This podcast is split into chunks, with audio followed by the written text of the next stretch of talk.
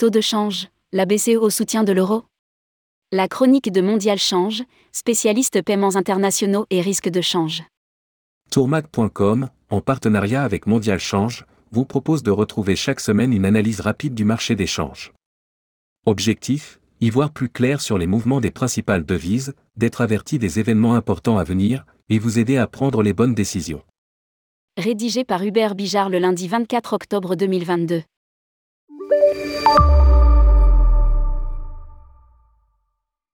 Le point économique. La crise énergétique attendue sera peut-être un peu moins grave que prévu. Les prix de gros du gaz naturel pour livraison dans un mois ont chuté de près de 10% la semaine dernière alors que les stocks européens sont au plus haut, écartant ainsi les risques de pénurie. En outre, l'Allemagne a décidé de prolonger de quelques mois la durée de vie de trois de ses centrales nucléaires restantes, jusqu'au printemps prochain. Comme nous l'avons déjà indiqué, la crise de l'énergie est durable, cela va prendre plusieurs années pour créer de nouvelles infrastructures qui ne soient pas dépendantes de la Russie. Jusqu'à présent, les pouvoirs publics en Europe n'ont pas toujours été à la hauteur les aides aux ménages et aux entreprises sont bienvenues. Mais c'est une solution de court terme. Ils privilégient trop souvent des solutions magiques comme les achats groupés de gaz et la sobriété heureuse pour régler des problèmes de long terme. C'est insuffisant. Il va certainement falloir s'habituer à des factures énergétiques durablement plus élevées qu'auparavant. De l'autre côté de la Manche, le chaos continue. Le Premier ministre Liz Truss a été poussé à la démission. C'est le mandat le plus court de l'histoire britannique, 45 jours. Son successeur devrait être connu d'ici la fin de la semaine.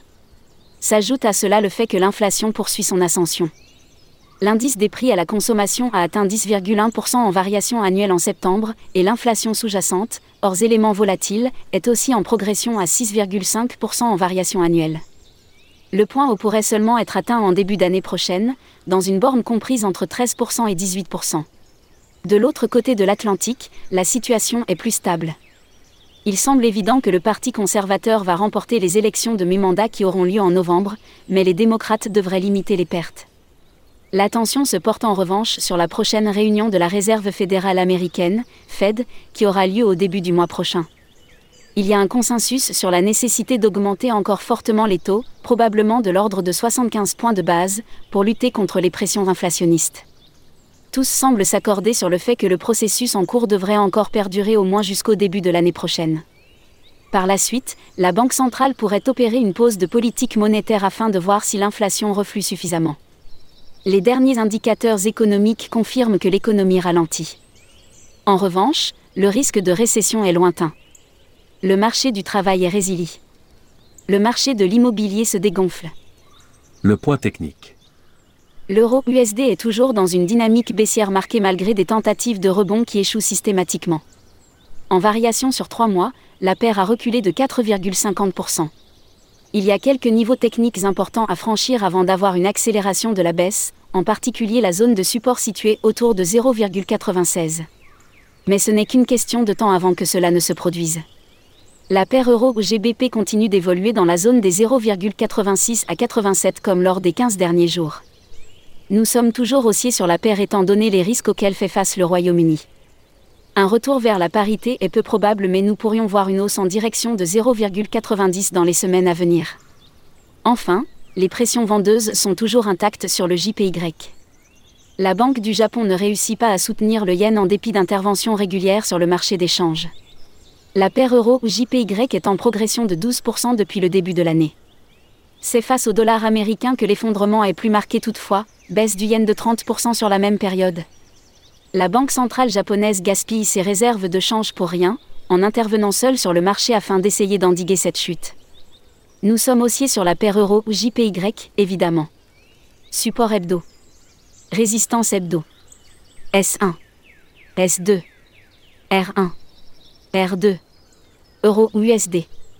0,9570,0,9370.0,9903,1,0100 Euro ou GBP 0,8500,0,8334.0,9047.0,9120 Euro ou CHF 0,9600.0,9477.0,9944,1,0090 Euro ou CAD 1,3300, 1,3121, 1,3671,1,3855 euros JPY.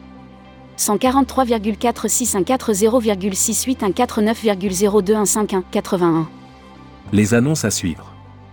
Les banques centrales font leur retour cette semaine. La Banque du Canada devrait augmenter le 26 octobre son taux directeur de 50 points de base à 3,75%. La fin du cycle de durcissement est certainement proche au Canada car le marché de l'immobilier montre des signes de fragilité inquiétants, la bulle a gonflé pendant plus de 10 ans. En zone euro, l'inflation est toujours un casse-tête du point de vue de la politique monétaire.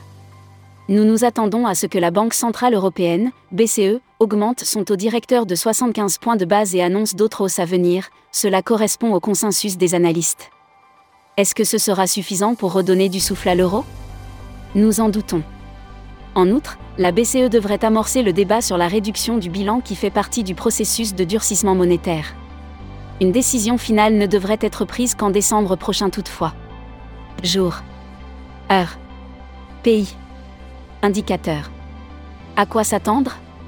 Impact. 25 10,10, 00. Allemagne.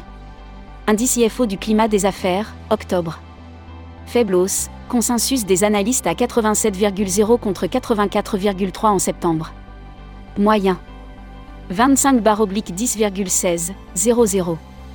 États-Unis. Confiance des consommateurs du Conference Board, octobre. Baisse attendue à 106 contre 108 en septembre. Moyen. 26 10,16, 00. Canada.